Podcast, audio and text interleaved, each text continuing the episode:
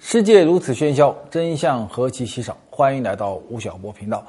今天呢，先给大家讲一个在二十多年前曾经困扰了我很久的一个故事。九十年代初的时候，我到浙江省的温州市去做调研。那个时候的温州呢，是中国私营企业的摇篮，当地有很多有钱人，也在全国非常的有名。当年叫温州模式。但是温州这个城市呢，非常的破烂。这个市中心那条五马街啊，非常有名，但是呢很窄很小，然后满街跑的呢都是像乌龟壳这样的一个菲亚特，所以看上去是一个毫不起眼的南方城市。但是当你走进温州的那些饭店的时候，哎，你会觉得这真的是一个非常神奇的一个城市。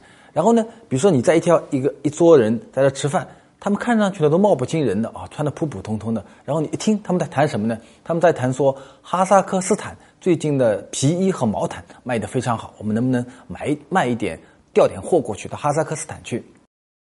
那一桌在谈什么呢？说，哎，说现在日本人的那个防风打火机啊，要十块钱一支，我们呢现在能做出三块钱一支的打火机来，我们呢可以把日本人去给他干掉。所以你在那个做浙江南部的一个小城市里面，你会看听到全世界的这些小商品的一些交易。然后温州人做生意啊。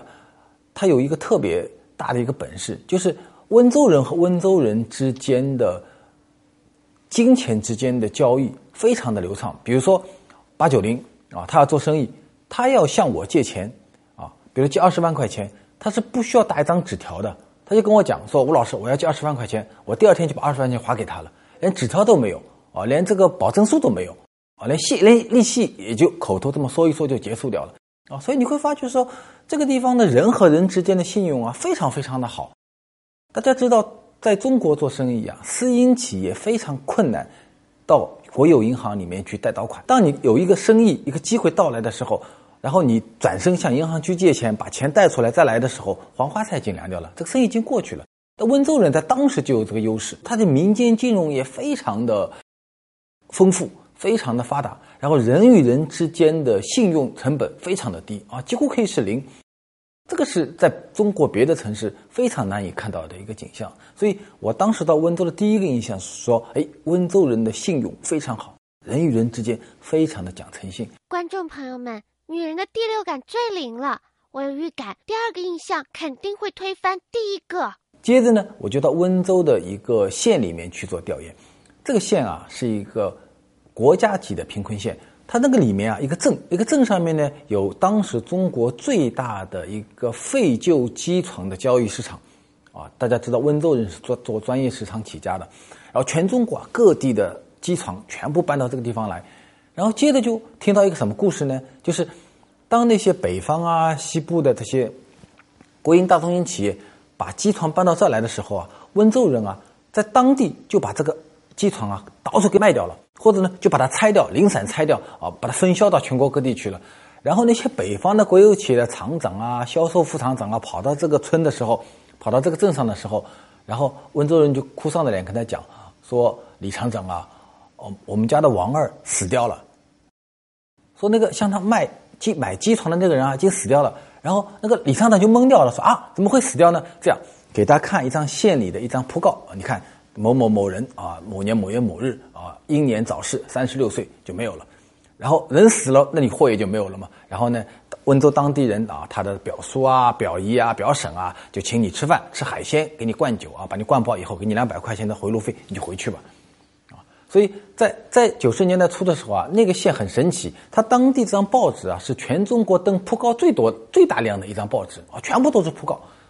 然后你在这个地方调研的时候，发觉说，哎呀，温州人怎么那么丑陋的啊？他在全中国几乎没有任何的一个信用啊。明明人是活着的，明明你是把机床拿过来，然后签了协议的，然后呢，你说你这里人死掉了，然后就拖欠任何的货款啊，然后呢，你这个地方就变得很富。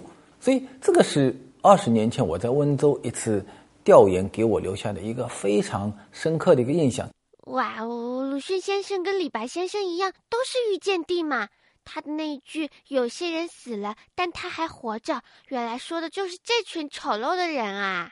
当时我就在想，那我见到的那些温州人，他到底是讲信用的呢，还是不讲信用的啊？为什么八九零他向我借二十万块钱的时候，我可以不要他一张发票，第二天就可以给他，我们俩的信用会那么好？那么为什么温州人跟别的人打交道的时候，跟北方人啊、跟西部人打交道的时候，他的信用会是零的呢？而且这样的事情是发生在同一个人身上。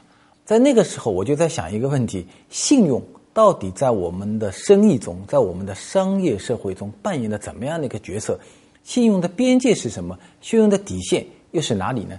当后来随着我对商业世界的逐渐了解，我突然发觉一件事情，就是在商业世界里面，我们谈信用，仅仅是说这是一个好人啊，八九零是个好同学，还是个坏同学是没有用的。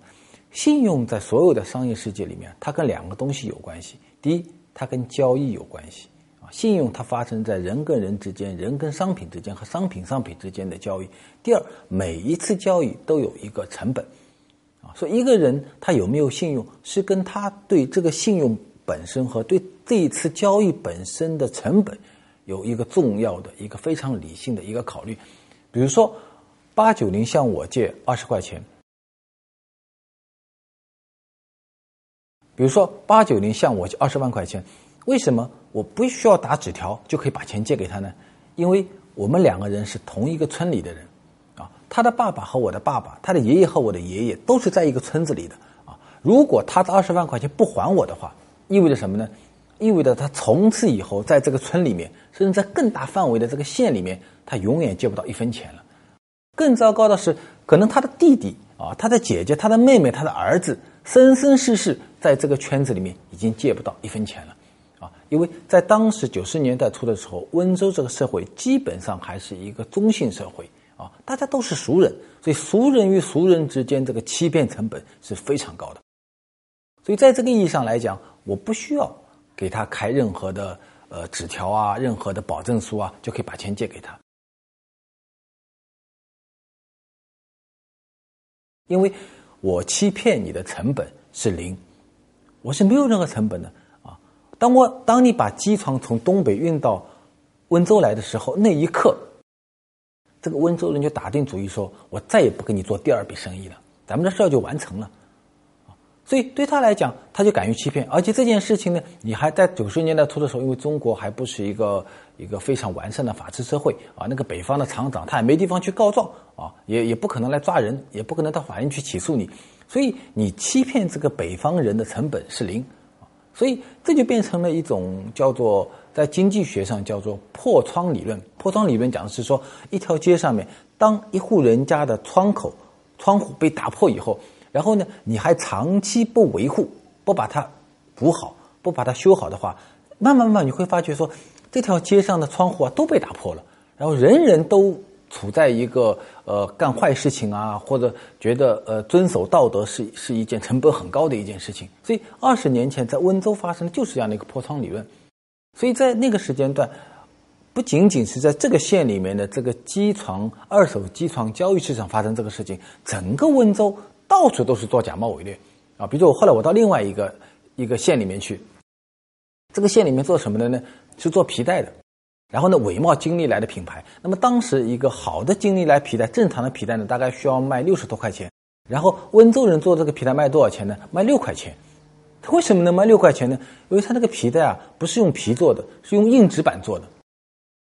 然后你买回去看上去还很光鲜亮丽的，然后系在腰带上啊，去喝喜酒，喝了喝了多了，砰，皮带就裂开来了，然后开始骂温州人啊。所以在北方地区有一段时间，有些县里面人非常恨温州人，就门口挂了个牌子，叫“温州人与狗不得入内”，啊，这就是当年温州的一个景象。号外号外，吴晓波频道微社区已经成立啦！只要进入微信订阅号“吴晓波频道”，戳戳右下角书友会，再戳微社区。你就到了书友们自己的地盘啦！全国各地书友齐聚一堂，聊天、晒图、话题讨论，赢取大奖。吴老师也会不定时来社区跟大家交流哦，伙伴们还不快嗨起来！有一年呢，我去美国，然后呢到饭店里面去吃饭，吃完饭以后呢买单，然后呢，这个拿出我拿出信用卡就交给服务生，服务生去了以后呢，拿张纸头就让我签字啊，我签了吴晓波三个字，签完以后呢，他把纸头拿走，信用卡还我，就说我可以走人了。当时我就非常的吃惊，我就问陪我去的一个朋友，我跟他讲说，诶，我在国内也用信用卡的，对不对？那我也签字的，但我还得干另外一件事儿啊。我上面得输密码输进去，然后还还给他才可以。那为什么在美国他不让我 POS 机，不让我输密码呢？我签一个吴晓波三个字就可以走人了。那如果我签八九零这三个字怎么办呢？然后你就想拿着这个记录去跟银行说，不是本人刷卡，想让银行替你买单吗？然后那个朋友跟我讲，说在美国跟中国有一个重大的区别，美国啊每一个人的信用记录是全全网监测的啊。如果你在这儿吃一顿饭，二十美金签了八九零的名字，当这件事情被银行发现以后，你就会被列入到银行的黑名单。从此以后，你要为这个二十美金付出巨大的巨大的代价。比如说，你可能在这家银行今生今世可能就贷不到一分钱了。同时，这个信息啊会发布到全美国所有的银行联网系统里面去，然后别的银行贷款给你的时候也会非常的小心，甚至会影响到你的退休金啊，这种联邦联邦各种各样各种各样给你的福利啊。也就是说，你因为这个二十美金签了八九零的名字，在美国成为一个信用有污点的人，兄弟，你还敢不敢签八九零的名字？你就不敢。人不还钱，就再也借不到钱，是一个道理哦。这说明什么呢？说明在信用问题上，一个温州人和一个美国人，他的道德水平啊是差不多的。美国人之所以不敢，是因为他的整个一个法治体系和信用体系保证了他不敢干这件事情。嗨，温州人就别提了吧，他们的信用仅限于他们那巴掌一块地方，而且那都是以前的故事了。中国就没有真正有信用的人，真正有信用的地方吗？在企业界，我们也经常问一个问题：说，那么在企业经营过程中，信用或者说诚信对一个企业家到底意味着什么？二零零四年的时候，天津顺驰，它是在当时啊，年销售额达到了一百亿。人民币是中国第一个年销售额过一百亿的房地产公司，它曾经替代过万科，成为中国最大的房地产公司。结果这家公司呢，在二零零四年五月份的宏观调控中就倒掉了，啊，所以呢，我零六年的时候呢，我就到天津去调研这个案例。嘿嘿，吴老师就是企业界的收尸官嘛。所以我到了天津呢，就见了很多人，比如说我见了天津的一些政府官员。见了天津的一些银行的人，见了天津的一些媒体人，见了顺驰的一些高级的副总裁和顺驰的一些员工啊，然后见了很多人。最后呢，我对顺驰的一个朋友说我要见孙宏斌，然后那天呢，我就到他办公室啊，坐下来的时候，他他一开始答应要跟我见面，临到最后一刻，出来一个他的大学同学跟我说说孙先生呢，最终还是不愿意见你，但是你想问的所有的问题都可以问我，我都可以替他来回答你啊，所以那个是我。对顺驰的一次全面的调研，回去以后呢，我就把顺驰这个案例写进了大白局二。但是在这个案例的最后一部分，我加了一句话，我说：二零零四年顺驰的倒掉很可能是孙宏斌，他是被击倒了，但是他很可能没有出局，这个人很有可能会重新回来。这个是我在大白局案例中很少对一个倒下的人做一个他可能重新站起来的这样的预言。吴老师，你这不是给自己找事儿吗？万一他之后再没有站起来，不是打自己脸吗？安心收你的诗，写你的败局就好了，干嘛还要学巫婆做预言呢？是因为我在天津见那些政府官员、见那些银行、见顺驰的这些高管和他的员工的时候，我都听到了一句话。政府的官员跟我讲说：“哎，孙宏斌这个人啊，虽然企业倒掉了，但是呢，他在我们政府这里啊。”所有讲的话都是兑现的，然后呢，银行跟我讲说，哎，虽然顺驰倒掉了，但是呢，他在我们银行啊，并没有什么太大的呆坏账。然后呢，他的高管和员工跟我讲啊，说，哎，虽然顺驰倒掉了，但是当公司要遣散的时候，孙宏斌对我们每一个人的利益呢，都是保护住的。所以，当你会发觉说，当你走完所有这个案例的调研以后，你会看到这个企业倒塌了。但是那个企业家的信用似乎还像星星之火一样的被保存在那里。所以吴老师，你的第一预言成功了吗？后来这个人果然回来了，啊，他把顺驰卖了以后的话呢，建另外一家公司叫做融创。融创在二零零九年的中国房地产的那一波浪潮中啊，实现了很大的一次并购。然后呢，一零年的时候呢，就在香港上市。然后呢，孙宏斌重新回到了中国房地产的一个主流市场。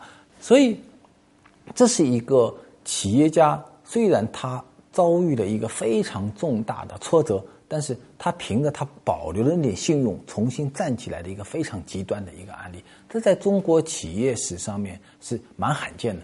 因为啊，中国这个社会啊，是一个对失败很不宽容的社会啊。当一个人倒掉以后，当他的生意垮掉以后，很少有人伸出手去拉他一把，或者说很少有人在他的企业一败涂地以后能够重新站起来。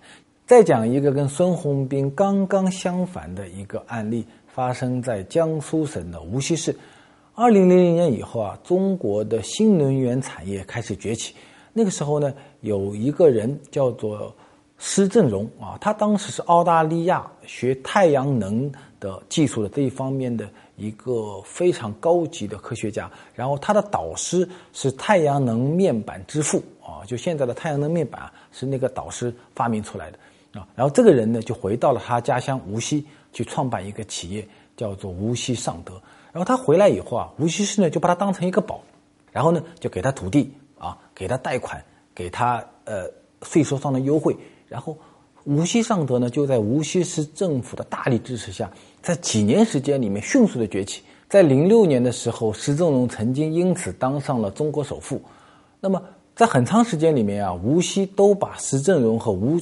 锡尚德这个案例当做一个非常重要的一个榜样。有一段时间啊，当高速公路下无锡市的时候，一下那个高速公路，你会看到一个非常大的一个宣传牌啊，那个就是一个施正荣的头像。然后呢，无锡市欢迎你啊，呃，施正荣成为了无锡招商引资的一个非常好的金名片。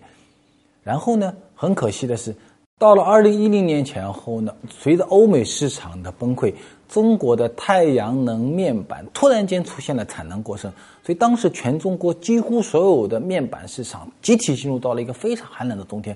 那么，作为最大的无锡尚德也面临到很大的困难。这个时候，我们这位施正荣博士干了一件什么事儿呢？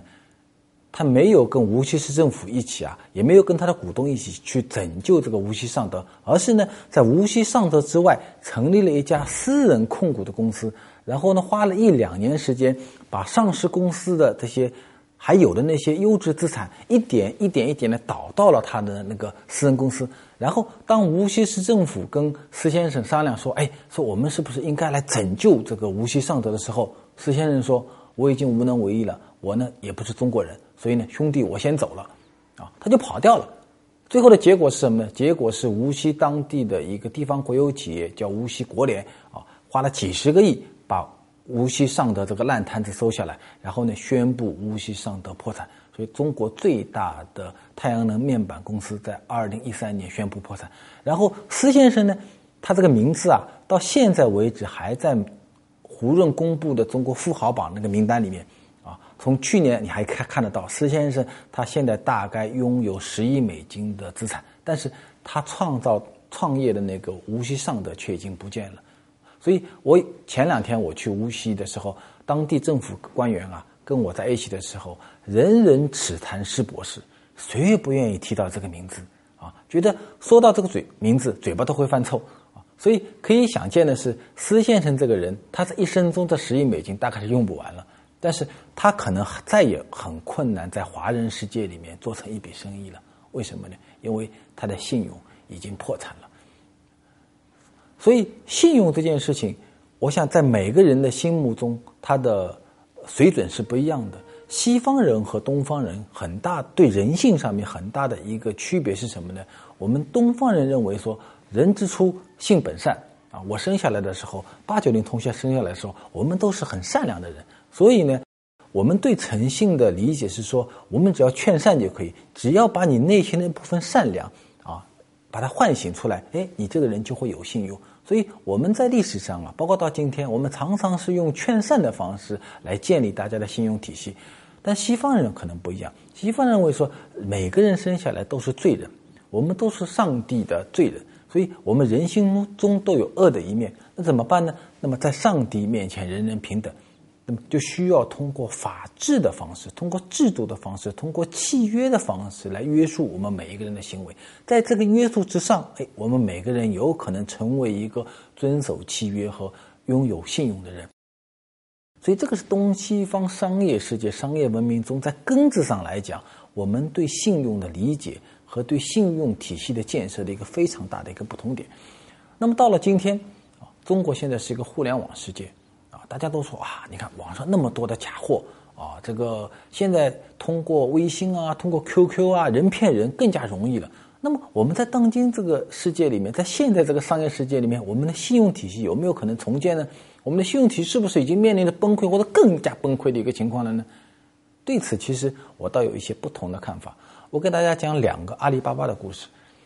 在二零零五年的时候啊，当时马云在做淘宝，曾经面临过一个很大的一个信用的危机，说怎么办呢？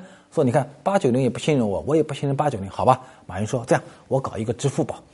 啊当我看中了八九零的商品的时候呢，我先把钱打到支付宝里去，然后呢，你把货发给我，我看到货以后，我觉得这货 OK 的，然后呢，我跟支付宝说，你把钱打给他，啊，这个是第三方的一个信用体系，这个是马云的一个发明，也是淘宝后来成为全世界最大的一个 B to C 和 C to C 市场的一个最重要的一个武器。但是在马云建这个支付宝的时候啊，阿里巴巴内部曾经有过一次非常激烈的争论。讨论是什么呢？说万一他是个骗子怎么办？我把钱打到他那儿了，他把货发给我了，然后呢，我发觉他东西不好，然后呢，我就跟阿里巴巴说，支付宝的钱你得还给我，然后呢，我的货把退给他。如果十笔生意中，啊，当年计算，如果有四笔到五笔是这么情况的话，这个事儿就别玩了，啊，就支付宝啊，它就会变成一个挤兑工具，啊，就阿里巴巴整个系统会缠绕到这个交易信用过程中，马云还是决心搞支付宝。支付宝推出以后，真正的骗子有多少呢？真正最后到零七年，我记得那时候我去阿里巴巴做过一次调研，到零七年的时候，一百个人里面只有零点三到零点四发生这样的一个案例。到后来呢，越来越少，越来越少。现在啊，通过支付宝，中国每年交易的这个资金大概在九千亿人民币左右，啊，每年发生的交易额大概在三十亿笔左右。它的比例非常非常的少，说明什么呢？说明人在一个交易平台上，人的信用啊还是可以被信任的。在今年年初，阿里巴巴曾经做过一个更加大胆的一件事情，它和七家银行啊推出了一个服务，啊是所有在阿里巴巴平台上面做外贸的企业，你可以向阿里巴巴申请无抵押贷款。